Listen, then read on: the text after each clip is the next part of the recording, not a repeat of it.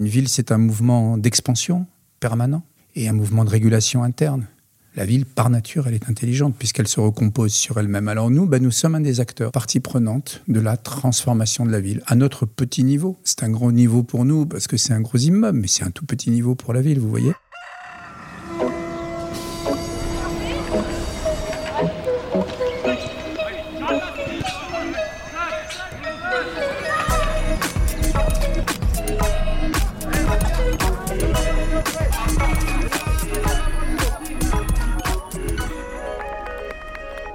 Septembre 2023, du côté du boulevard Magenta à Paris. C'est un drôle de bâtiment en briques rouges qui accroche l'œil du Parisien pressé. Son architecture d'abord singulière, les différentes fonctions qu'il embrasse ensuite. Au rez-de-chaussée, on aperçoit un bureau de poste. À travers la verrière, sur la droite, on distingue des dizaines de jeunes entrepreneurs et entrepreneuses qui s'activent dans un espace de coworking. À l'étage, la vie semble plus apaisée, on dirait des appartements familiaux, sur le côté droit de l'immeuble, des enfants rient à gorge déployée en sautant sur un trampoline. Sur le toit, une microforêt comestible de 650 mètres carrés. Les paniers de fruits et de légumes frais seront vendus en direct aux clients. Il y a quelques années, des dizaines de camionnettes jaunes stationnaient devant le bâtiment et le balai des postiers à vélo chargés de lettres et de colis était incessant. Observateurs et riverains se posent donc cette question légitime. Que s'est-il passé dans cette rue calme de Paris? Réponse un rafraîchissement complet de cet ancien centre de tri postal pour le faire basculer dans la modernité.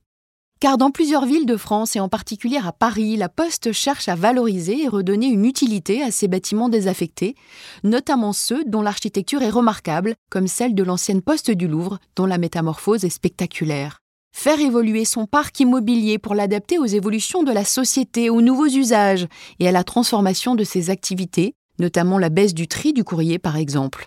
Plus qu'un simple immeuble, Postimo imagine des mini-villes capables de mêler mixité des usages et mixité des populations.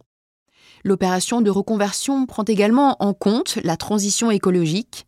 La question du développement durable est primordiale dans ces projets de rénovation avec en ligne de mire une sobriété énergétique, une végétalisation des espaces et la présence de jardins sur le toit lorsque c'est envisageable.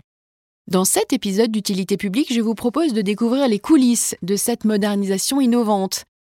Tout de suite, le reportage sur le site de Magenta dans le 10e arrondissement de Paris avec Émilie Drujon. Je suis Rémi Ferret, je suis directeur général de Postimo. Alors le projet dans le 10e est tout à fait emblématique de notre patrimoine, de ce qu'on sait faire et puis aussi euh, des difficultés à le faire. On a un immeuble industriel, structure très lourde, béton, euh, métal et tout ce qu'on veut. On y triait du courrier. Donc trier du courrier, ça veut dire des charges. On pense toujours que trier du courrier, c'est un facteur qui part avec son vélo et puis avec sa besace. Oui, bien sûr. Mais avant, faut le trier, le courrier. Et donc, c'est des tonnes et des tonnes. Désormais, cet usage industriel a disparu puisqu'il a été délocalisé en dehors de la cité. Et nous avons euh, opté pour une reconversion en logement. Pourquoi en logement? Parce que c'est un besoin. C'est un besoin, c'est une des grandes politiques publiques. Nous avons choisi de faire 50% de logements sociaux. Le PLU nous obligeait à faire 30% de logements sociaux. Un bureau de poste et un étage de coworking. C'est quand même la première fois que dans notre groupe, une filiale, Postimo, prend un immeuble ayant anciennement appartenu à La Poste, qu'on y laisse des services postaux, logistique urbaine, bureau de poste, et qu'on le réhabilite par nous-mêmes. C'est un exemple de collaboration dans le groupe et de création de valeur au sein du groupe Caisse des dépôts. Mais c'est aussi un immeuble qui est multi-certifié, qui va être une merveille en termes de développement durable. Euh, c'est aussi un immeuble mixte. La mixité, c'est l'ADN de la ville. On va faire du bureau, on va faire du logement, on va faire des cols blancs qui croisent des cols bleus on va faire de la logistique urbaine, du dernier kilomètre décarboné. On est dans un truc qui coche toutes les cases de ce que peut être, de ce que doit être une cité. Magenta, c'est l'extrait sec de ce que pourrait être un modèle urbain. Si on est à 6 mètres de hauteur, et puis nous avons 10 000 mètres carrés en fait de surface euh, totale aujourd'hui sur ce bâtiment existant.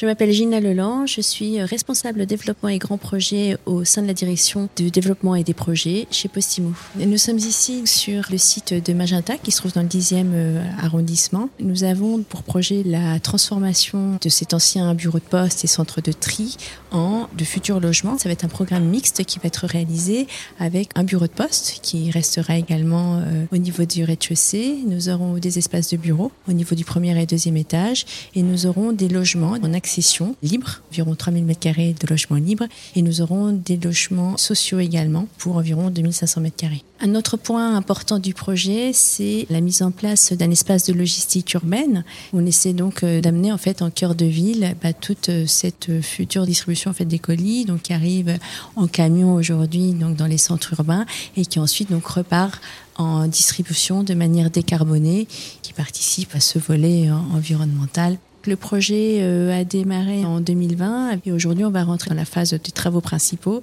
avec les travaux de démolition pour une livraison des travaux fin 2023. On va pouvoir aller à l'intérieur visiter un petit peu? Oui. Le bâtiment se trouve dans une zone qui a été complètement réaménagée avec euh, le square à Satragne, la médiathèque Françoise Sagan. C'est un bâtiment en briques. Alors il a été construit en fait dans les années 60 par l'architecte Jean-Baptiste Maton qui est un ancien Grand Prix de Rome.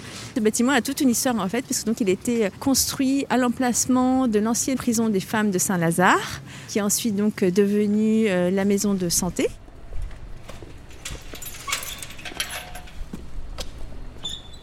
Les constructions d'époque, elles permettent ce type de restructuration, ce site un petit peu industriel, au logement avec des grandes façades. Beaucoup de sites aujourd'hui du groupe sont en fait reconvertis en logements euh, sociaux. Ici, on se trouve où se situait avant l'ancien bureau des postes. Avant le démarrage des travaux, on avait mis à disposition le rez-de-chaussée, le premier étage de l'association Artazoï qui promeut en fait l'art urbain. Et pendant euh, la période du mois de juin à la mi-septembre, on a pu mettre en place une exposition d'art urbain ouverte au public qui a eu énormément de succès. Et puis euh, là, on voit en fait quelques restes d'œuvres qui sont encore présentes. On voit notamment ces enveloppes bleues qui décrivent l'activité postale en ce lieu. Pour moi, je vous le dis, c'était un rêve éveillé de permettre d'abord un accès si facile à des œuvres exceptionnelles. C'est comment on peut, à un moment donné, à un endroit, ne pas laisser un endroit vide pour en faire quelque chose d'utile et de beau. Je m'appelle Alexandra Cordebar, je suis maire du 10e arrondissement de Paris. On a eu beaucoup de chance sur cette parcelle parce qu'elle a pu euh, vivre des euh, aventures exceptionnelles avec la présence pendant plusieurs années d'un centre d'hébergement qui euh, a permis à nombre de familles du 10e et du centre d'hébergement de vivre ensemble pendant cette période. C'est l'histoire qui continue avec des logements qui vont mixer les profils sociaux et qui vont continuer à aller à l'école ensemble, les enfants à grandir ensemble dans les rues du 10e.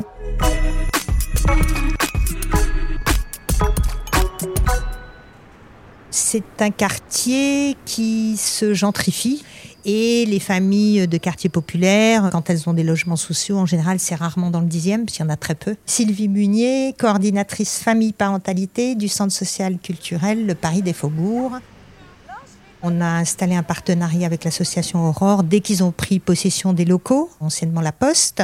On a créé des animations ensemble, la fête des Lumières, enfin différentes choses. Il a été décidé de construire des logements sociaux et accession à la propriété. On s'est mobilisé pour qu'il y ait le plus largement de logements sociaux, puisque 90% de nos adhérents ont des difficultés de logement et que le dixième a peu de logements sociaux. Je pense qu'on a vraiment besoin de tous les locaux disponibles pour créer des logements.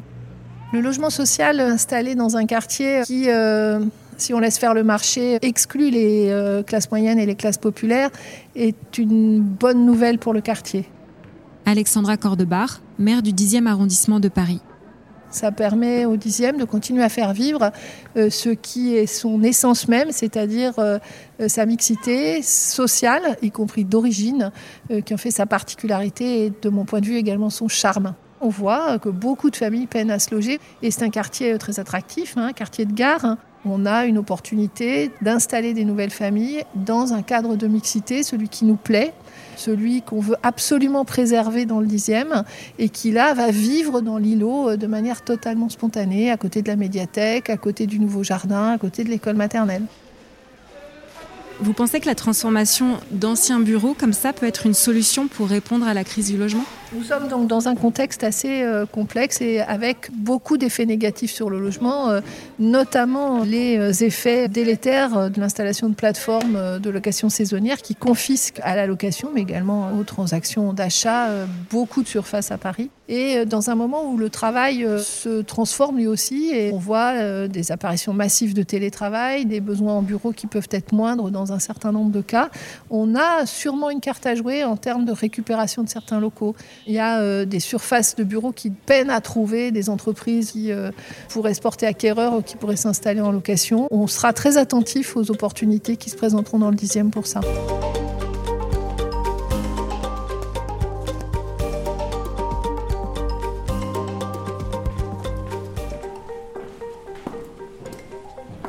Vous voyez euh, la Tour Eiffel jusqu'au Tour du Haut, le Sacré-Cœur. Nous avons des vues vraiment impressionnantes et c'est vrai que ces logements des derniers étages, ils profiteront euh, de vues exceptionnelles. Donc des terrasses et puis je crois savoir aussi qu'il y aura un jardin sur le toit.